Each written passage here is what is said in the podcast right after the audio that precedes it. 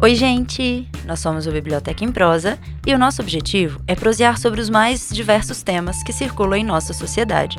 É importante? Simbora prosear sobre. Eu sou Marina Lopes. E eu sou Fernanda Nader.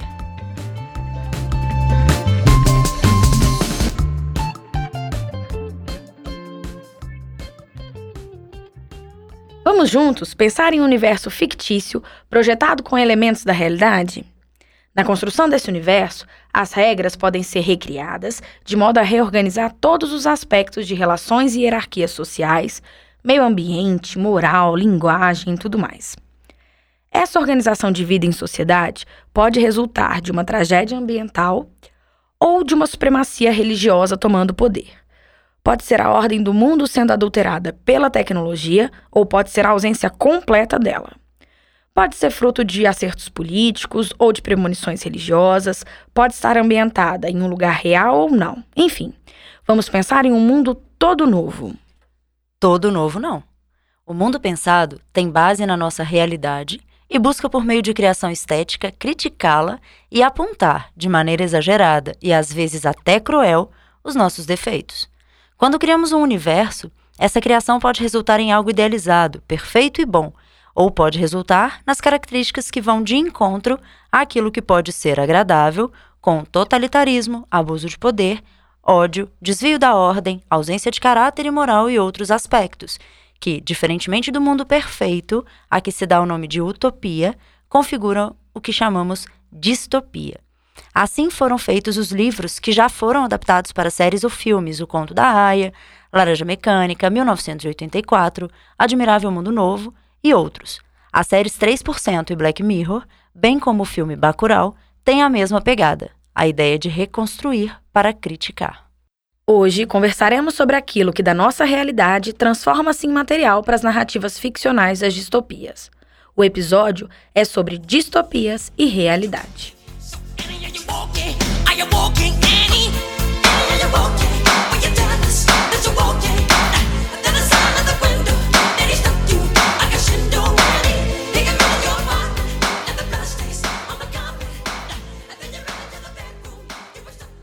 Então, esse troço aí, ó, distopia, utopia, eu acho que vale a pena a gente começar definindo, né, Nanda?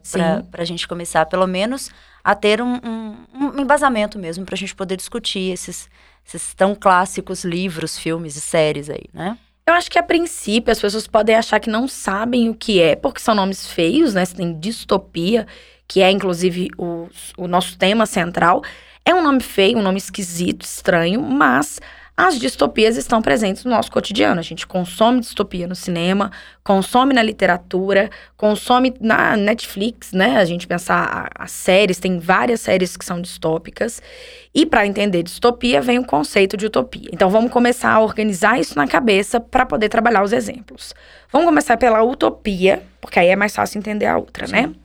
A utopia é a criação de uma civilização ideal. Então, uma, um, uma utopia é aquilo que se imagina como perfeito, idealizado. Está no campo do ideal, né? No campo do pensamento, é algo inalcançável.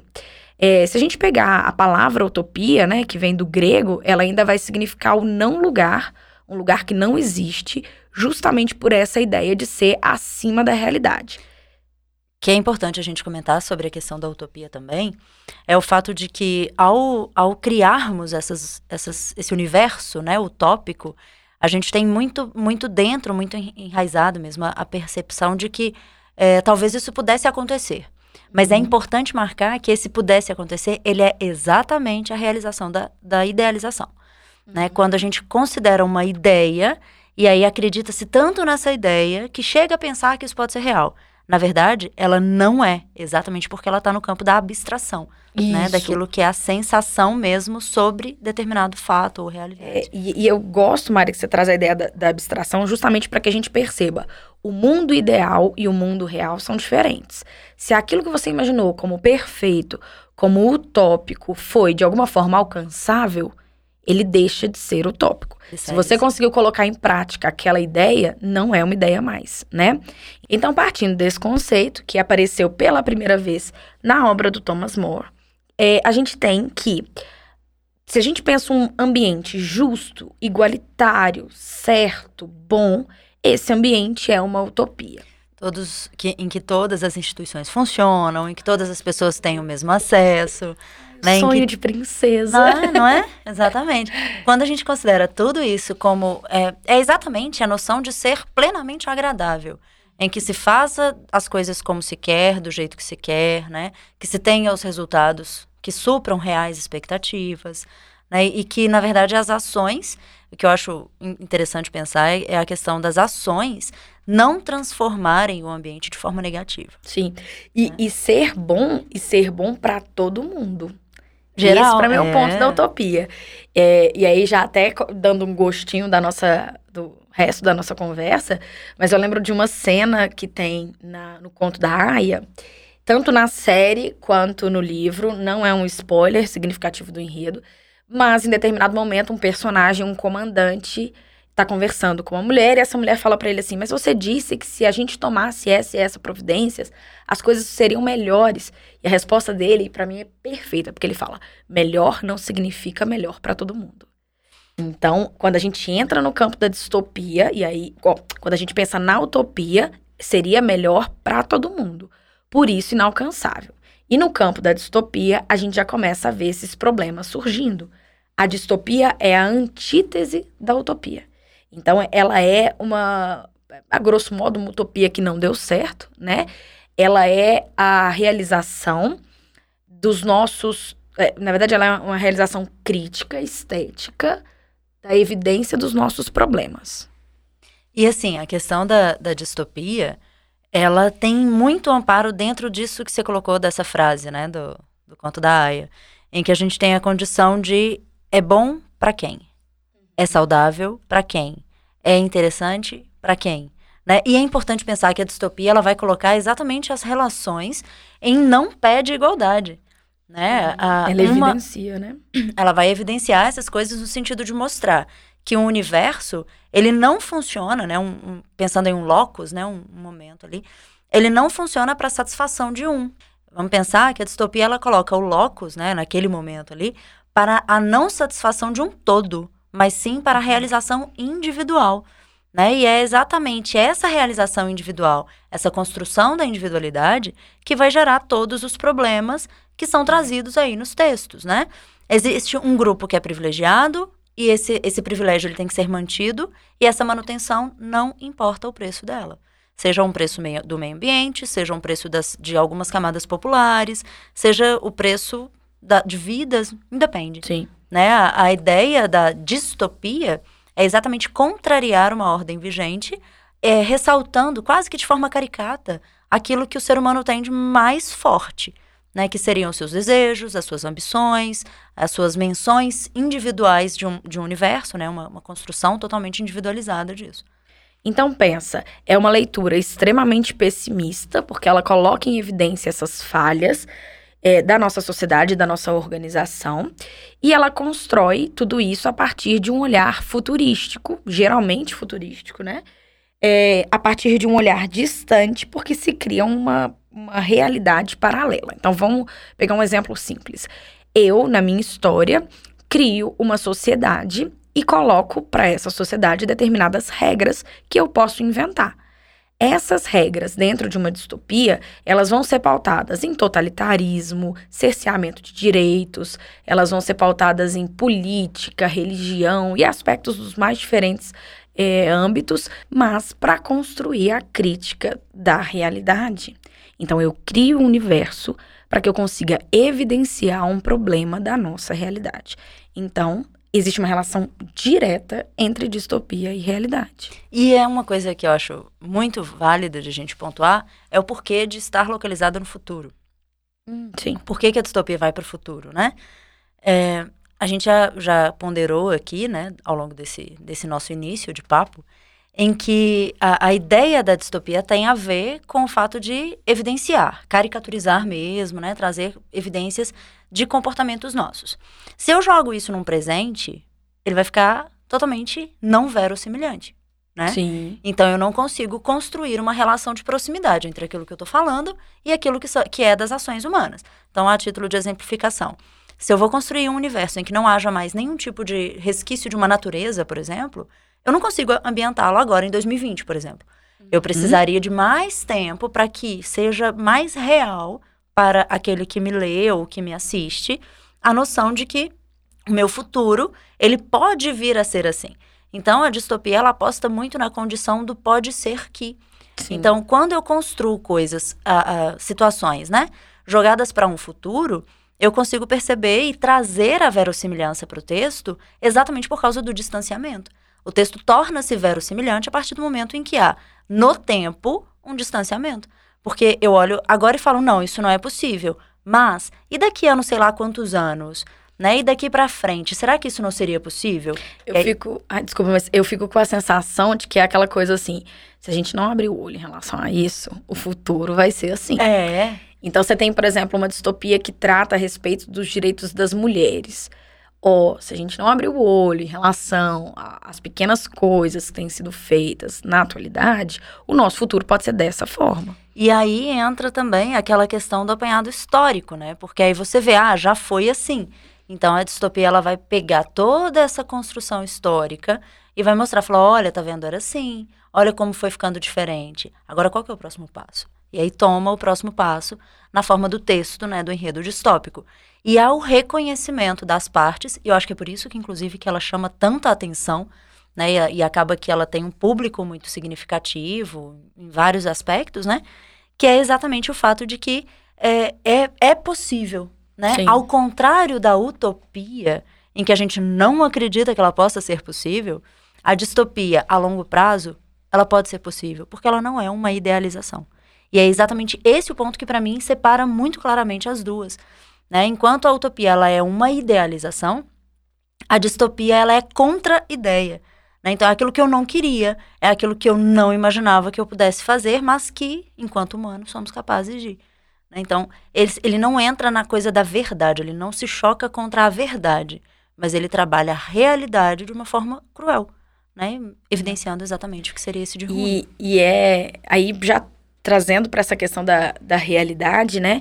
Se a gente pegar as distopias mais famosas, a gente tem, sei lá, 1984. É, uma, é um texto. George Orwell. Exatamente. Inclusive, no texto tem a nova fala, né? que é quando você ressignifica as palavras. Aqui a gente está ressignificando e recriando as pronúncias. Então a gente tem George Orwell.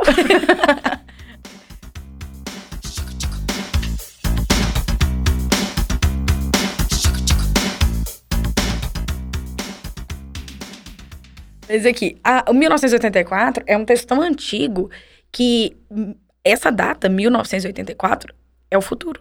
Né? Então, a ideia é, é um texto de 48, 49.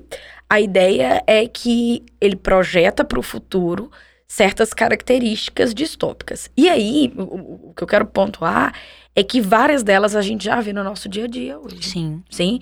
Então, por exemplo, uma das coisas que tem nesse livro é uma, um monitoramento, a vigilância, né, o tempo inteiro. Hoje a gente tem as câmeras do olho vivo na rua, a gente tem, obviamente que, que não com a mesma, com os mesmos objetivos, né, e com a mesma configuração do livro, mas ainda assim, câmera na rua, câmera dentro de casa, o, os próprios celulares, né? A gente está o tempo todo olhando para telas. E no 1984, a gente tem as teletelas, que são formas de comunicação entre eles dentro, dentro daquela ideia de futuro. E é importante ver também o fato de que é, como que a gente experimenta hoje o uso da tecnologia, né? Porque mil, no 1984, de Jorginho. é, de é, intimidade. Né? Não, é uma coisa. É, a gente vai encontrar um texto que é a tecnologia ela é usada para vigiar, ela é usada para punir, ela é usada né, para controlar mesmo. E o, o, mais interessante é que as pessoas não percebem que elas estão sendo controladas, né? E o que, que acontece com a gente hoje? A gente está aqui vivendo a nossa vidinha de boa e a gente não percebe, por exemplo, que nós, quem, quem faz as nossas escolhas é o Google, né? É, o algoritmo, o né? algoritmo tá ali. Sim. Eu não, não, sei se eu poderia falar que é o Google, mas a ideia da... Mas é um exemplo é, bom. Mas é a construção da, da, da condição do algoritmo mesmo, né? Em que a gente... Será que a gente escolhe? Ou será que escolhem por nós dentro daquilo que é a minha bolha, a minha preferência, né? E aí eu passo a não conhecer o todo. Então acaba que ocorre, né, cl claro que guardadas as devidas proporções, né, mesmo porque é uma distopia, agora a gente está vivendo uma faceta, né, dessa distopia, é, a gente consegue perceber que essa, esse encontro entre os dois pontos é exatamente pelo não, pelo, é, pelo não conhecimento daquilo que está sendo feito, ou seja, pela alienação. Então, um dos grandes pontos de 1984 é a alienação promovida exatamente pelo uso da tecnologia. E a gente vive hoje a alienação promovida pelo uso da tecnologia. Então, assim. É, e né? aí, Mari, vamos aproveitar que a gente já está fazendo esse paralelo entre distopias e realidade para contar um pouco do que é o 1984. Sim. Que é um livro do Jorginho, a gente já apontou, um livro da década de 40. E desse livro sai o, a ideia do Big Brother, a ideia do grande, grande irmão, né? Então, é, aí vou contar um pouquinho do enredo, sem spoiler, mas só pra gente ter mais noção do que a gente tá, né? Pra, pra quem tá ouvindo ter mais noção que, do que a gente tá falando. A ideia é uma sociedade que é governada pelo grande irmão. O grande irmão é uma figura abstrata, é uma ideia. Ninguém nunca viu o grande irmão, né? Mas esse grande irmão, ele é o, o governante central do, do, uni do universo, não, né? Do, daquela sociedade. Aquele povo. Daquele povo, isso. E como é que ele controla aquele povo? Em todos os lugares, nas ruas, nas casas, existem o que eles chamam de teletelas, que são câmeras que filmam eles o tempo inteiro. E, a, e por meio dessas câmeras, o grande irmão também envia mensagens. Então, assim, é tudo proibido. É proibido falar sobre determinados assuntos, a literatura é proibida, é proibido o relacionamento amoroso, é proibido. Então, assim, tem uma série de proibições. O próprio personagem principal, ele trabalha no Ministério da Verdade, Sim, se não me engano. Eu tô exatamente. tentando. É isso mesmo. É no Ministério da Verdade, né? Ele trabalha no Ministério da Verdade. E detalhe: o Ministério da Verdade não é aquele responsável por é, transmitir a verdade. Ele é aquele responsável por construir a verdade. Então, que é muito incrível isso. isso ele, ele, ele é responsável por construir a verdade de acordo com o que o grande irmão determina. Detalhe, o nome grande irmão é muito bom também, porque vem da ideia do irmão mais velho, aquele que aconselha, aquele que cuida. E tem a ver com aconchego, né? Sim, de cuidado. De cuidado. Né? Eu sei o que é melhor para você, nesse Afinal sentido. Afinal de contas, né, eu sou o mais velho, eu sou o grande. Sim. E uma coisa que eu acho interessante é que quando você comenta a questão da, da do amor, né? O amor genuíno em, em 1984, ele é proibido porque ele é uma ameaça política. Sim. Então isso, isso para mim é muito assim dentro da, da a materialização mesmo, né, dessa distopia, que é exatamente essa construção. Então, se peraí, é, aquilo que é ameaça é uma ameaça política, então ele não pode ser realizado. E quem está falando que não? O Ministério da Verdade, né, em que eu criei essa ideia. E, e, aí eu, eu brinquei com o negócio da nova fala, né? Que é uma característica do livro. Então tem as teletelas, que são essas câmeras que a gente está falando, mas tem a nova fala, que é uma forma de desconstruir os discursos. Né? Eu brinquei por causa da, da, da pronúncia, mas, por exemplo, as palavras não têm mais os seus significados iniciais. Então, a ideia da nova fala é trocar os significados das palavras, isso promove uma confusão, é, mas isso a gente consegue paralelo na realidade também. Então, por exemplo, toda vez que eu falar guerra, isso significa paz. Toda vez que eu falar liberdade, isso vai significar escravidão. E aí a gente vai tendo essa desconstrução da, da semântica da, das palavras, de modo a refazer e reconstruir as verdades. A gente vê muito disso. Recentemente, inclusive, é, está é, em voga uma discussão super interessante a respeito de nomenclatura, né? Como é que se usa a linguagem, quais são os termos, de que forma os termos reverberam ideologias e tudo mais. Então, lá na década de 40, o Jorginho já falou, falou assim, ó, a, a Você linguagem... gostou de Jorginho mesmo? Gostei. Ele já falou assim, a linguagem também é uma forma de de opressão, é uma forma de manter uma certa, um certo controle, porque 1984 é sobre controle. Então você tem aquela lista de coisas que você não pode fazer e você tem um protagonista que de alguma forma vai submeter. Nossa. é a minha nova fala.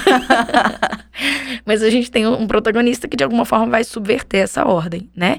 E, e, isso não é spoiler, né? Não falei o que, que ele fez, nem nada. Mas, basicamente, se é uma sociedade que é, que é pautada num controle extremo, ela é pautada também numa repressão extrema.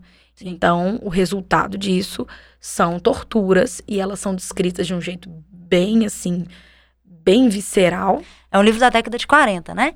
Então, querendo ou não, a descrição ela é uma ferramenta muito utilizada, porque afinal de contas era uma prática mesmo, né? A leitura era uma coisa. É, eu falo isso, gente, porque se a gente considera que hoje nós vivemos a geração do audiovisual, né? É, você pegar as descrições mesmo como Jorginho constrói essas descrições, é exatamente para que a gente se sinta lá dentro. Sim. Né? E é por isso que elas são tão viscerais. Sim, e é forte, assim, pensar a repressão, pensar as torturas. É, o amor, que é o relacionamento, né, que vai ter é, entre o protagonista é, e uma outra personagem, ele é visto como uma subversão. E tem uma, um trecho do livro que é muito incrível, que é, chega-se à conclusão de que o partido, né, de que o grande irmão, ele não está interessado nas pessoas. Então eu não quero saber de você como indivíduo. Ele está interessado nos pensamentos. Então, o problema de você desobedecer não é a desobediência em si, mas é porque você teve um pensamento que foi contrário àquele que a gente quer colocar como hegemônico e tudo mais. E... Então, eu, eu não necessariamente preciso te exterminar. Eu preciso te massacrar até corrigir o seu pensamento. Porque, na verdade, a autonomia, ela é perigosa. Né? Sim o indivíduo que se vê como alguém que consegue pensar mesmo fora daquela, daquilo que é pregado, né, para que seja o certo, ele vai ser um risco. Porque, afinal de contas, ele vai trazer a, a uma, um, um, novo ponto né, de, de consideração. Então, enquanto todo mundo se guiava de uma única forma, se alguém lá no meio vira e fala assim, tá, todo mundo indo para a esquerda, e se a gente fosse para a direita, o que a gente encontraria?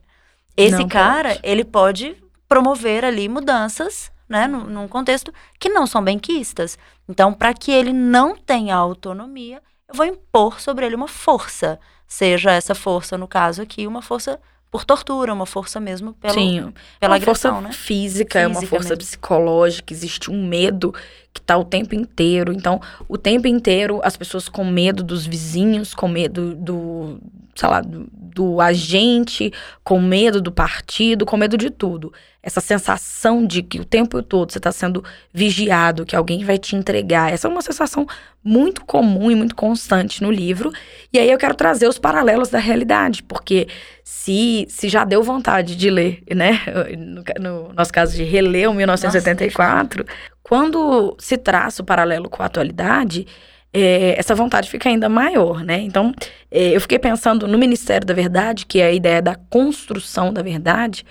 Eu fiquei pensando recentemente em como é que várias das nossas verdades foram construídas a partir de fake news, a partir Sim. de corrente de WhatsApp. É, gente, nós estamos em, sei lá, século XXI e há pessoas discutindo a respeito da Terra plana e da Terra, da, terra da Terra bola e da Terra plana. Eu, eu acho, eu, quando a gente fala de, de, reler 1984, né, é, é uma coisa que, sinceramente, eu, eu preciso me preparar, né, para esse reencontro, assim, com, com, o texto, no sentido exatamente por essa questão, assim. Nós vivemos uma, um momento em que está inacreditável, né, ah, estão inacreditáveis, né? As coisas que a gente tem, tem, tem visto e ouvido, né? É, bom, são anos e anos de estudos e, e comprovações e técnicas sendo empregadas e etc. para chegar algumas pessoas virarem e falar, hum, acho que não. Hum. Ah, não, não, não Recebi quero. no WhatsApp aqui. É. Recebi no WhatsApp aqui e não, acho que a Terra. Sim. Olha, eu vi uma pessoa refutando a ideia da Terra bola. Ele, inclusive, usava a expressão Terra bola, que era muito boa, é, usando um prato. Eu, eu, já contei esse caso, né? Mas a pessoa pegava um prato, os terraplanistas agora é, vão chorar, mas ele, ele pegava um prato, uma jarra de água e jogava a água dentro do prato, para mostrar que se no nosso planeta a água não vaza, é porque a Terra é plana. Porque ele pega uma bola e joga a água e a água não fica. Eu, eu boto fé que é, Ciência. a galera de, de... gente, a gente ri, mas é desespero. Né? Eu, assim, se, se chamasse redondeta? Pelo menos ia dar, me... linguisticamente falando, ia dar menos motivo para esse tipo de argumento. Gente, porque não é um argumento, né? Vamos lá. Sim. Então, assim, E é, é muito, é, é, muito doloroso no sentido de, de perceber, né? Pra, porque já foi escrito, gente. Vai lá e lê. Que a gente vai ver que. Eu não devia ter falado palavrão, né? Gente, é, que a gente não. A gente lê aquilo ali, que a gente se reconhece, sabe? E trazer o paralelo para a realidade é importante para a gente poder questionar quais são os rumos para os quais a gente caminha. Sim. Então, assim, porque a, a, de que maneira que a gente pretende, então, perceber a sociedade por meio das tecnologias, né, se a gente não está pronto para conseguir é, aprender com isso. Né? Porque se é uma coisa para ser forçada, no sentido de eu falei que tem que ser assim, então todo mundo vai ace aceitar assim, é, qual é a funcionalidade de pensar? Para quê? Não. É? Mas pensar é um problema, Marina. Tanto é um problema que o próprio grande irmão no, no livro, ele dá esse diagnóstico de pensar é um problema e ele proíbe o acesso a certas informações. Ele proíbe que certos conteúdos sejam mencionados. E aí eu vou trazer de novo paralelo com a realidade. É, e aí vou colocar dois, dois pontos do 1984. O primeiro, o acesso limitado a certas informações. Então, existem informa informações que são proibidas de circular e o outro ponto é a vigilância constante. Se a gente juntar esses dois pontos do livro, a gente consegue ver, por exemplo, a situação da educação brasileira. Sim. Porque existem vários casos de alunos que filmam, olha a tela aparecendo, ah, mas que novo. filmam um professor que está falando um conteúdo que é visto como proibido. E por que, que aí é que tá? E por que, que esse conteúdo é proibido?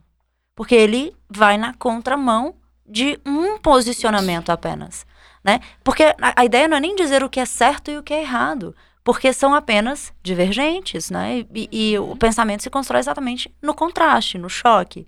Então, se, se um está colocando algo como certo e que aquilo não pode, em hipótese nenhuma, ser contraposto, significa que eu estou querendo construir uma verdade única. Uhum. Olha o grande irmão de novo. Eu estou escolhe. querendo construir uma verdade única. Porque não existe essa coisa de um lado só. Né? Não existe de estar certo 100%. Mas entra aquela de que eu sou o grande irmão, eu sei o que é melhor para você, né? Então, confia, deixa confia. comigo, deixa com o papai Sim. que, né? Vou resolver. É, então, é, sobre 1984, assim, é, eu acho assustador que a gente consiga é, identificar tantas características da atualidade nele. É um livro extremamente atual, ainda que da década de 40. É, e eu acho que vale a leitura e a discussão sempre. E aí eu quero puxar outra distopia.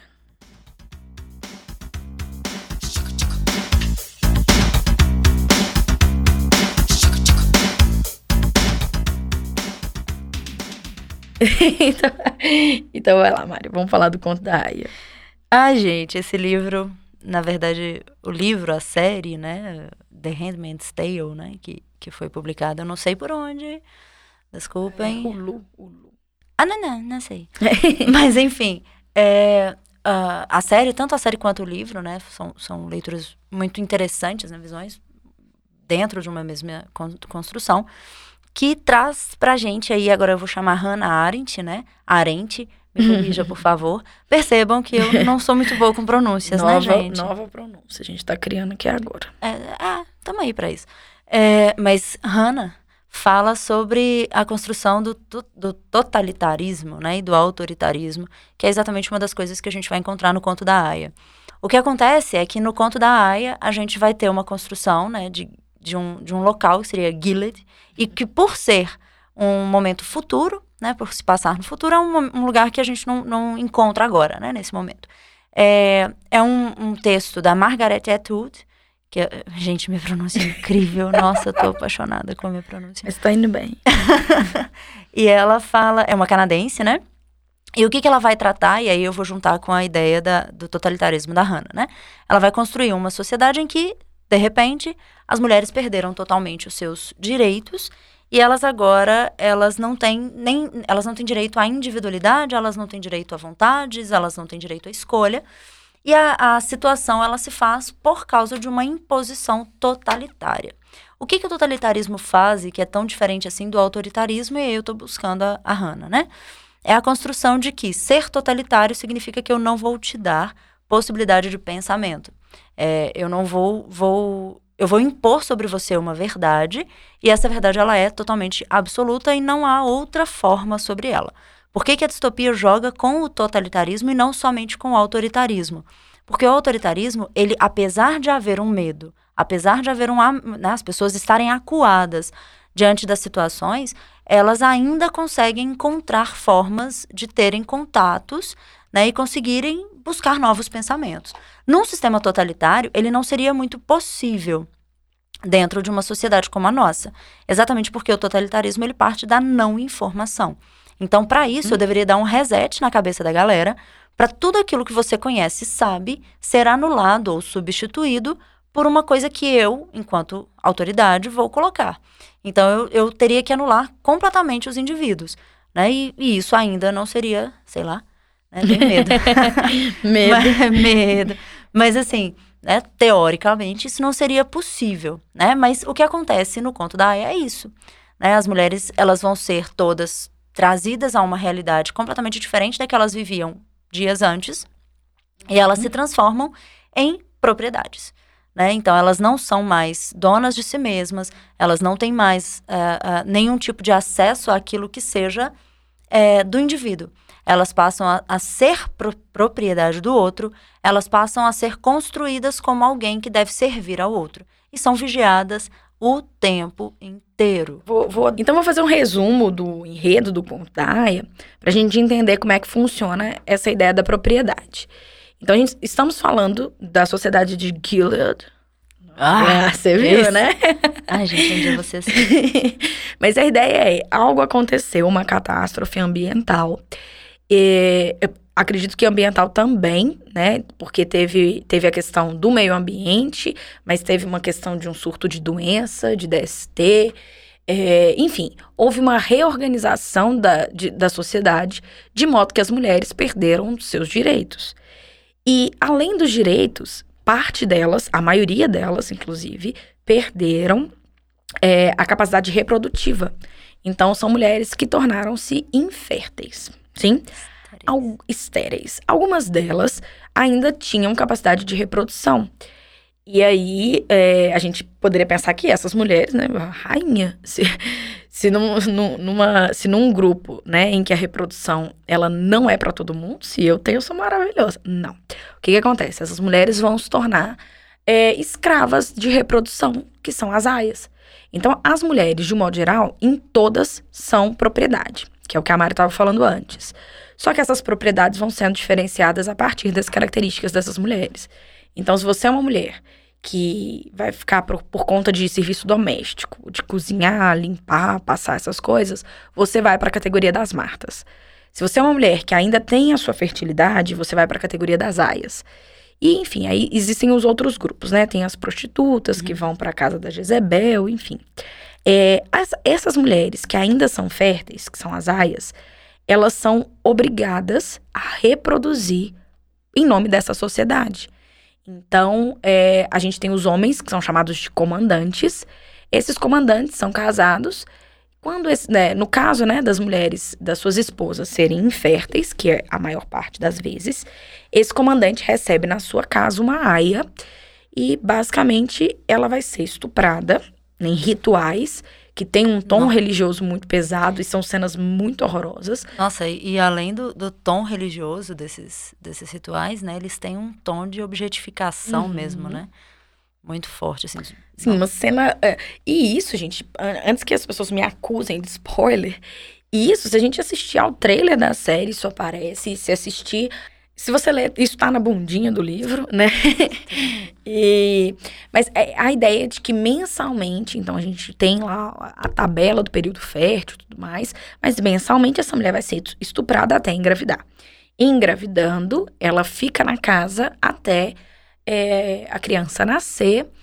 Existe o período da amamentação, Sim. se não me engano, mas essa criança é entregue para esposa do comandante e essa aia torna-se inútil para essa família. O que, que ela faz? Ela é destinada a outra família. E essa vai sendo a vida dela. Lembrando que antes desses processos, ela vai passar por um treinamento que é como se fosse uma lavagem cerebral mesmo. Porque ele precisa, afinal Isso. de contas, né, dessa, dessa não conhecimento. Então, é, limpar é aquilo... aquilo que a gente já sabe, né? é aquilo que a gente falou, né? A gente precisa de, da construção de uma verdade para sustentar essa, esse regime totalitário. E assim, as aias que fogem, que desobedecem, e, enfim, que reagem de qualquer forma inesperada, elas são duramente punidas. E essa é a minha distopia, de longe, a minha distopia favorita. Sem dúvida. Porque ela dialoga com muita, com muita coisa da atualidade. Então, os direitos reprodutivos, então, a, até a própria discussão a respeito do aborto mesmo. Sim, com né? certeza. A, colocar o aborto como sendo. E aí, eu não vou entrar nessa discussão, mas só para apontar. Como sendo um pecado, como sendo um crime, como sendo algo tão abominável. De onde essa, esse, essa abominação vem e como é que ela, ela é representada na distopia. E eu, eu ligaria isso também, a questão de qual é a dificuldade, né, a resistência que é colocada sobre o fato de que a mulher é proprietária do seu próprio corpo, Uhum. né? Ela, ela manda, ela faz as regras do seu próprio corpo.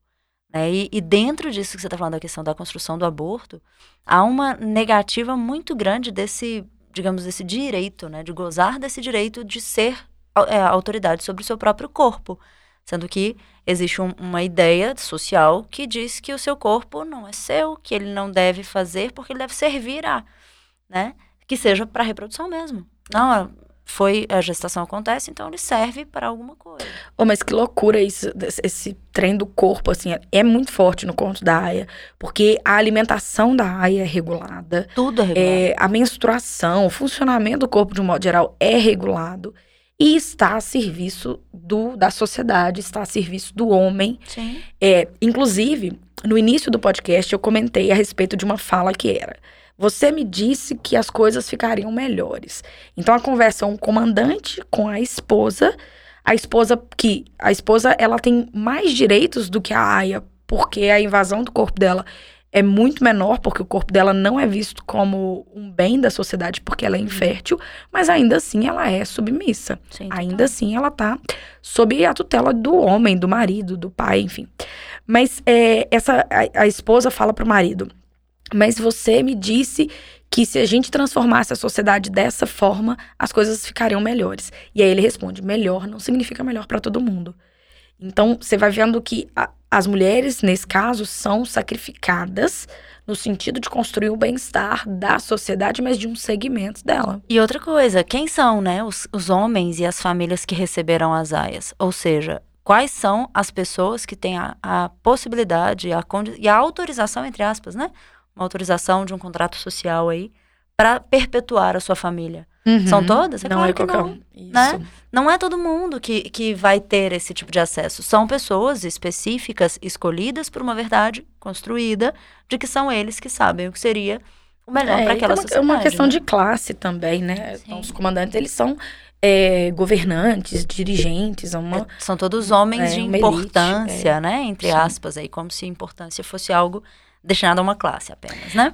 E isso, assim, é, nó- é, nesse livro as coisas são muito. Como é que eu posso São muito viscerais. Então, a cena do estupro é uma cena muito forte. A cena em que ela se lembra da filha, porque é, a sociedade do conto da Aya não é uma sociedade muito distante do que a gente conhece. Então, Não. vamos pensar: se tudo mudar e eu for construir um mundo novo no futuro, qual é a primeira geração desse mundo novo? É isso que a da Sim. Aya tá falando. Então não é uma mulher, por exemplo, a protagonista, ela não é uma mulher que já nasceu Aya. Ela é uma mulher que nasceu nos Estados Unidos, que, que né, o, o ambiente eram os Estados Unidos e depois se transforma em Gilead. Mas, Ela tá enjoada pra fazer. Eu tinha que filmar, cara. mas ela.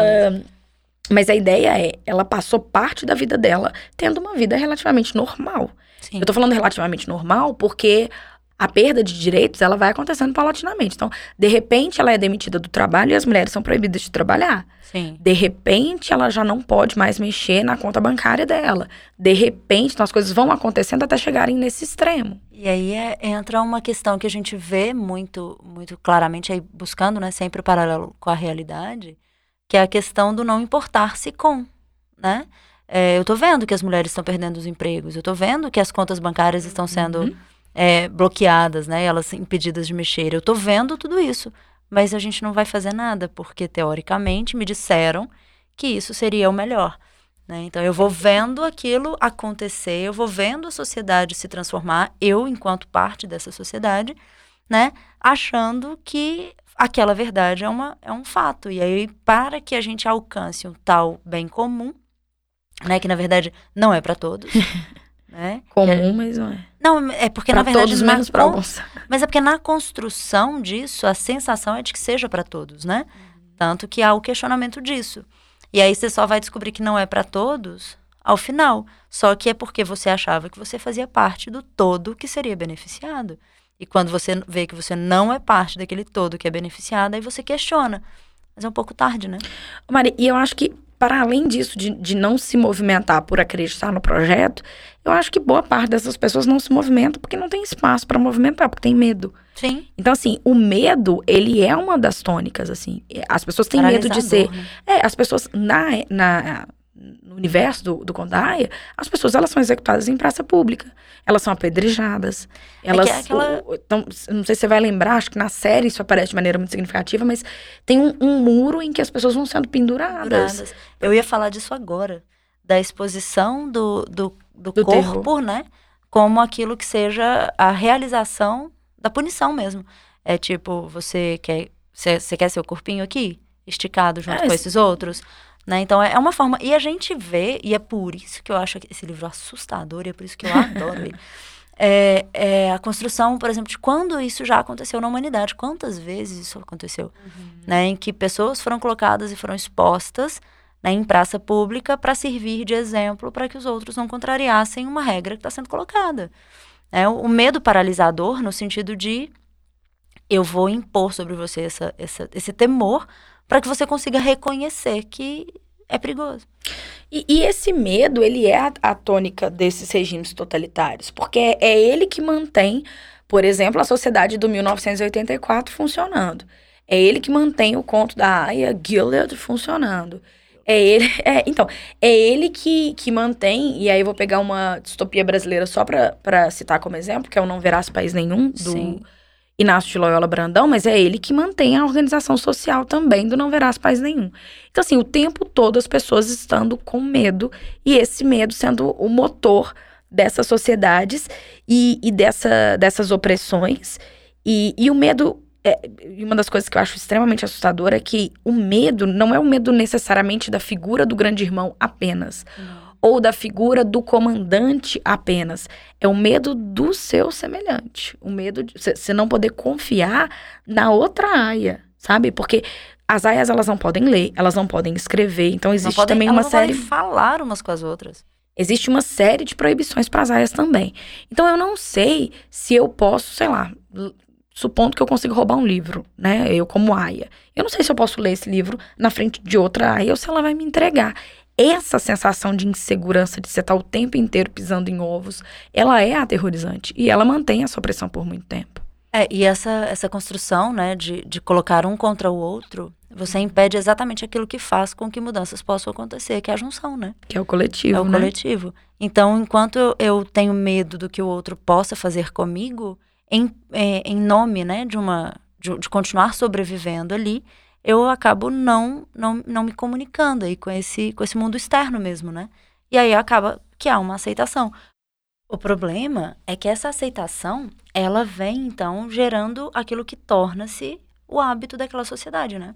E aí ele vai passar a ser então reproduzido. É um momento em que o medo faz com que eu não mais pense, que eu não mais é, di dialogue mesmo, né, com, com, a, com as existências plurais ali, eu acabo criando uma nova ordem. É uma, e essa ordem é exatamente a submissão. Essa ordem é o medo, essa ordem é a aceitação. E, e essa construção toda faz com que aquela sociedade que até então não se organizava daquela forma passe a ser. É, e, e é bizarro, né? Porque fica fortemente organizada por eles mesmos contra eles mesmos. Os cidadãos contra eles mesmos, a partir do momento em que eles estão habituados a ser assim. É aquela coisa, ah, mas isso não é certo. Ah, mas é assim que é. Né? Ah, isso hum. não é uhum. certo. Ah, mas eu não tenho, eu tenho medo. Para de contestar, né?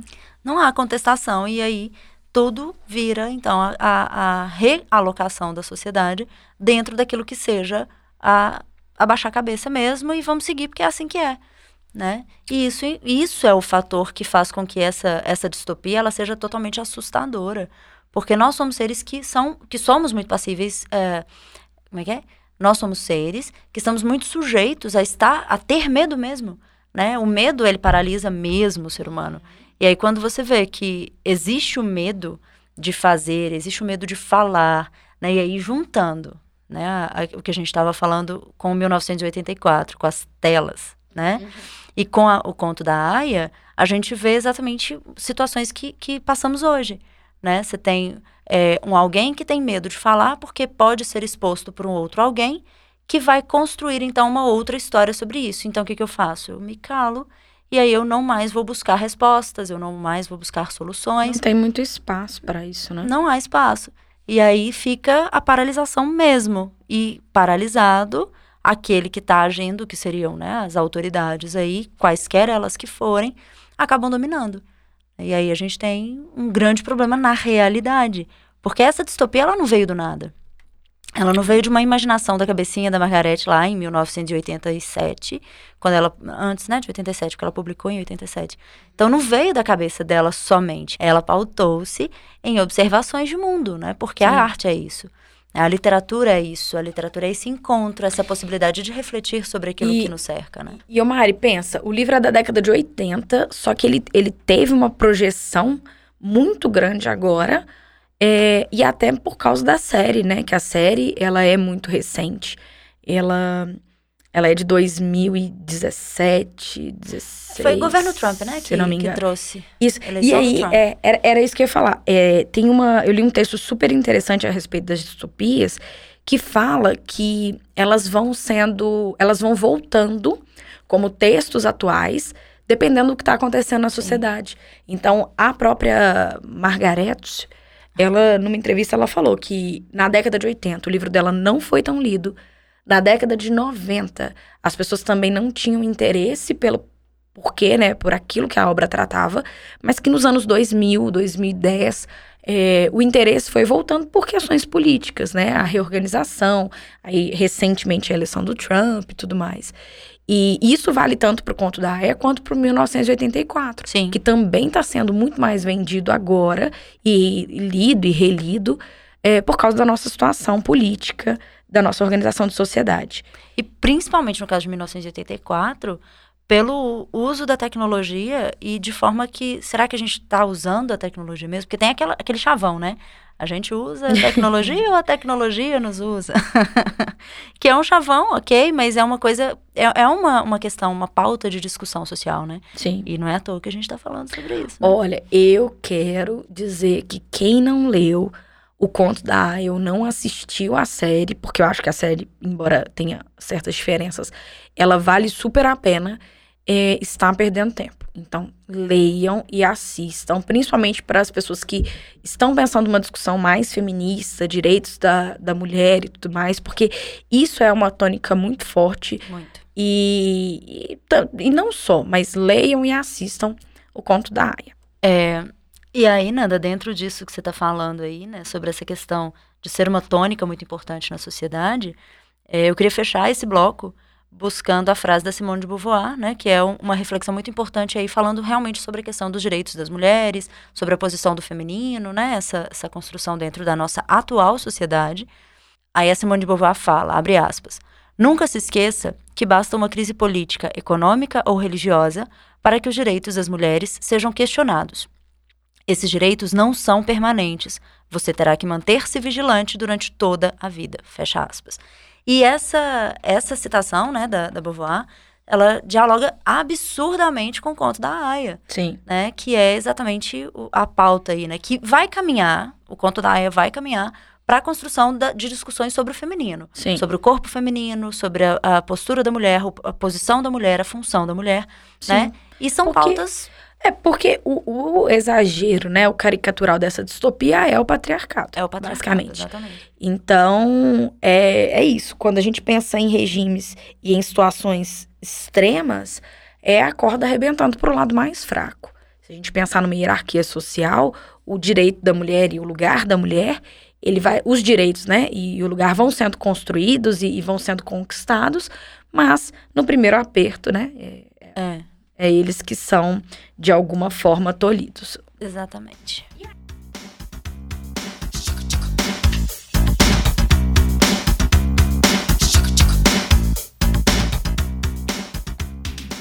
E agora eu quero falar de mais uma distopia. É, a primeira que a gente comentou foi em 1984, que tem uma adaptação para cinema, mas que não é tão interessante quanto o livro. Em seguida, falamos do conto da Aya, que tanto o livro quanto a adaptação para a série são muito significativos. E agora eu quero falar de um, de um texto que é do que é uma série que é o Black Mirror, que basicamente são quatro temporadas. Sim. É, e Marina já ajeitou na cadeira que Black Mirror tenta desconstruir e reconstruir nesse universo distópico a nossa realidade com base na nossa relação com as tecnologias. Então, os episódios dessa série são episódios independentes. Então, ela não é uma série que tem continuação, né? Assim, no sentido de que o segundo é continuação do primeiro e por aí vai. Então, a gente consegue assistir aos episódios separadamente e cada um deles vai trazer uma discussão a respeito da tecnologia.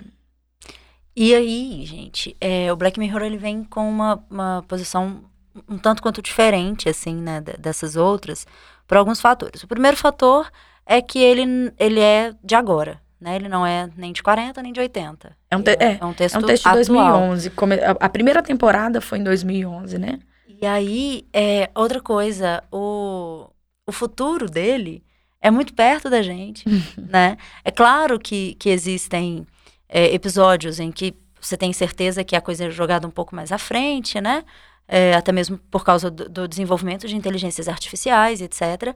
Mas é, a vivência, ela é muito perto daquilo que a gente... do nosso cotidiano atual mesmo, da sociedade contemporânea. Porque, ao contrário, né, da, da, por exemplo, da Aya, do conto da Aya, em que a- existe um, um mundo totalitário, governo é, muito, muito em cima, né, direitos, etc. Sim. Aqui no Black Mirror, não. O Black Mirror, ele vai trabalhar com aquilo que seja o cotidiano de agora. Sim. É trabalho, é escola, é família, relacionamento. E toda essa questão ancorada aí, né, com, com o apoio aí daquilo que seria a tecnologia. Então, onde que essa distopia se realiza? Onde que esse ponto vai acontecer? Ele tem a projeção futura, como eu falei, pela questão da inteligência artificial, mas a distopia se faz exatamente na relação homem e máquina. Sim. E aí, é, eu falei que são quatro temporadas, vou, vou me corrigir, que são cinco, né? Ah, Agora, em tá. 2019, saiu a quinta. Ainda não vi. Eu ainda gente. não assisti, de verdade. Mas assim, eu, eu assisto episódios aleatórios, eu não assisti em sequência. Eu não Mas é aguento, não. sempre aquela. É, eu também não aguento, porque é muito É denso, muito né? denso, é. Não dá pra. Eu não consigo. Mas é sempre aquela sensação de que como seria ou como será o nosso futuro com base nas relações que nós estabelecemos por meio da tecnologia. Então, eu vou dar exemplo de um episódio só para ilustrar. Tem um episódio que chama Queda Livre, é um dos meus favoritos, que é Nossa, o acho ele episódio. incrível. é, ele, ele é da terceira temporada. É o primeiro, né, da terceira. É o primeiro da terceira temporada. E basicamente é como é a história de uma mulher é, que vai precisar ir a um casamento, mas só para entender o pano de fundo. As pessoas se relacionam a partir das redes sociais. Então elas vão recebendo notas, que são as estrelas. Olha como é que isso é. Você puxa pra vida real que você vai ver. Estrela no Uber, estrela no iFood e tudo mais. Mas as pessoas nas redes sociais, elas se dão estrelas. E aí você anda com o seu número de estrelas na testa. Então a pessoa X ela é 4.1. A pessoa Y ela é 5, né? Pensando Sim. 5 o, o máximo de estrelas. E aí, essa mulher, essa protagonista, ela vai se desdobrando para poder construir um universo extremamente artificial para que ela consiga ganhar estrelas. Então você tem uma cena em que ela compra um café e um biscoito, ela calcula o tamanho da mordida do biscoito, assim, milimetricamente, coloca numa posição do lado do copo de café, busca o ângulo perfeito, tira uma foto e posta. E aí ela posta colocando, ah, delicioso, maravilhoso, sei lá o quê. Começa a ganhar estrela, estrela, estrela. Ela toma um gole do café, cospe e vai embora. Tipo assim, horrível. Ela é só pra, pra imagem. Mas é isso, é a construção da imagem a partir das redes sociais. Só que pensa, isso, eu poderia dar um exemplo é, e, e isso parecer, não, mas isso é mundo real, isso acontece hoje. Só que como é uma distopia, isso vai sendo exagerado. Sim. E basicamente as pessoas não podem entrar em prédios de acordo com o número das suas estrelas. É, assim, essa é aquela construção mesmo de que e, e, é muito é muito cruel, na verdade, pelo fato de que essas estrelas elas representam aquilo que o ser é. Então, se eu vou alugar uma casa, eu tenho que ter um número x de estrelas de acordo com onde eu quero morar. Ah, mas e o dinheiro para isso, né? Porque a gente hoje vive nessa condição do dinheiro, uhum. né? O dinheiro é quase que uma consequência da quantidade de estrelas que você tem. Sim. Então, assim, e é ela... bizarro. Não que você, gente, não é que paga pela estrela, não, tá? Mas é uma consequência no sentido das relações, dos, dos laços que você tem, das possibilidades que você, você vai, que vão ser criadas para você na sociedade, né? É, então, assim, pensa, é, qual é a importância das redes sociais hoje? Porque hoje, gente, ainda tem pessoas, e agora com essa mudança do Instagram, imagino que é, isso vai ser né, reconfigurado, mas há pessoas que compram estrelas. Sim. Que compram seguidores no Instagram, que compram curtidas, porque você precisa vender uma imagem virtual. Esse episódio trata disso de um jeito muito interessante, e é por isso que é um dos meus favoritos por, por te fazer, é, por te provocar a pensar a respeito de qual é a sua rela relação com as redes sociais. E aí eu dei o exemplo do Instagram, inclusive há pesquisas que apontam o Instagram como sendo a rede social de maior artificialidade. As vidas são muito mais construídas pelo Instagram, no Instagram, né? Sim, Para o Instagram. E a questão é, aí a gente vem com o Guy Debord, né? Que eu faço ideia se é assim que fala o nome dele. Você pode ir. Com a Sociedade do Espetáculo, em que a gente vai ter exatamente a nossa vida espetacularizada. Não sei falar Guy Debord, mas eu consegui falar espetacularizada. Tá? Há vantagens. É, em que a gente vai ter essa, essa, essa vida construída como se fosse um espetáculo. E o que, que é o espetáculo? É algo que é feito pensado no outro. É algo que é feito pensado para que o outro veja. Então a gente não está falando só de, um, de uma condição, de uma construção em que seja uma realização individual. Porque fosse uma realização individual, é, a gente teria outras considerações né? Mas o que a gente vê e experimenta na atualidade é que aquilo que é feito é feito para que o outro avalie, para que o outro julgue, para que o outro concorde, para que o outro, para que o outro. Isso. E há o esvaziamento do ser nisso, né, gente? É para além desse exibicionismo, e aí a gente tem esse exibicionismo mesmo na era digital, que é uma coisa muito impactante mesmo, no sentido de que eu, eu paro de, de vivenciar e experimentar as coisas porque eu quero e sim porque eu preciso mostrar que eu faço, né? E aí acaba que eu, eu começo a ser visto dessa mesma forma. É... é isso, tem até uma, um texto a respeito do 1984 que coloca lá que o Jorginho, ele, ao escrever a obra, ele vai prever várias das nossas relações com as telas, essa ideia de que a gente está é, o tempo todo sendo vigiado. Inclusive, o nome Big Brother, né, do, do, programa de televisão, ele vem do Grande Irmão, né, do, do, do texto do 1984. Do, do, do, bichinho lá do Big Brother Brasil, daquela coisinha, robozinho, o robozinho, né? Sim. é a descrição que é feita do Grande Irmão. Aí, o que o texto traz, que é uma discussão super interessante, é que ele chegou a prever que nós seríamos vigiados o tempo inteiro, que estaríamos o tempo inteiro é, sob as telas, mas ele não previu que a gente gostaria disso. Essa é. ideia de que isso seria isso é hoje, foda, que o voyeurismo seria é, uma tônica da nossa atualidade, de você estar tá o tempo todo se filmando e se colocando na rede. O tempo todo. E detalhe, não é só se filmando, é construindo aquilo que é passível de ser filmado. Porque se a gente. A, a gente caberia um outro podcast só para discutir o que, que é realidade e o que, que não é, com base no que é construído em rede social. Mas você cria toda uma ideia, você cria uma, uma imagem mesmo para poder exibir, e isso é quase que o tempo inteiro. Né? É, eu, eu, assim, eu tiraria o quase, Fernanda. de verdade. Porque é o tempo todo. Se, não é, se você não está sendo observado por uma condição que você coloca, outros colocam essa mesma condição. Uhum. Né? E tem gente que. É, é, isso é cada vez mais frequente, que faz da sua vida um, um diário né? Para mostrar onde foi pela manhã, onde esteve à tarde, o que fez, né? O que comeu, deixou de comer, o que vestiu, deixou de vestir. E isso, gente, não é um problema, tá? Eu não tô dizendo que essas pessoas, existe algum problema com elas ou que elas estejam erradas. Não, a questão é, é o que a gente questiona aqui é o quão normal isso é, o quão banalizado esse exibicionismo é e o quão excludente ele também é. E também o, o, quanto que esse exagero, ele não é interessante mesmo, assim, ele é Sim. nocivo. A gente vê pessoas que projetam a vida espelhando no Instagram do outro. Agora, se o outro, ele vem de uma mentira, essa pessoa projetou a vida dela espelhando numa mentira. E isso tá ligado a corpo, isso tá ligado a sucesso profissional, isso tá ligado, né, sei lá, a diferentes Aqui, acessos. Eu queria puxar, uh, para mim, esse episódio, Nanda, ele faz a, a aproximação perfeita entre utopia e distopia. Sim. Né? É como a utopia dessa vida digital, né, colocada na, no mundo digital, ela gera a distopia das relações esvaziadas e dos seres, dos, dos seres perdidos em si mesmos, né? Que é o que a gente vê e que é o que o Black Mirror traz. Então, a distopia que o Black Mirror coloca, ela só é possível porque nós hoje vivemos dentro de uma utopia, de uma realização da vida digital. Então, o Black Mirror, ele não traz uma construção de totalitarismo, como um governo opressor ou algo nesse sentido. Ele traz a ideia de que como seríamos ou como seremos, né? Tendo em vista a nossa relação com a tecnologia, a nossa dependência.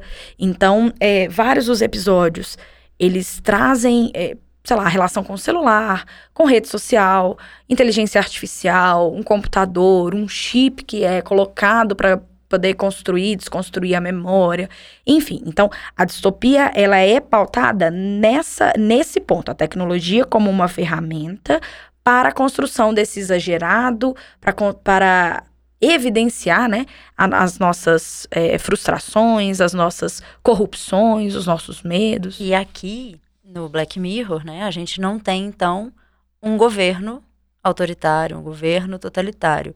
Mas a gente tem uma coisa que ele aponta que para mim dói pra caramba, viu?